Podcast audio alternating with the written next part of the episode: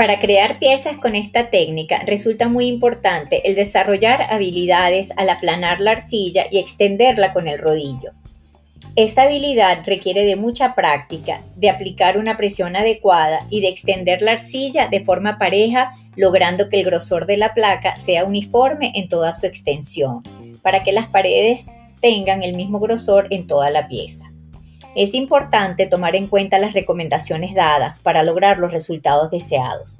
La mayoría de las veces el acabado de una pieza depende del cuidado que se le da al proceso de extender la placa.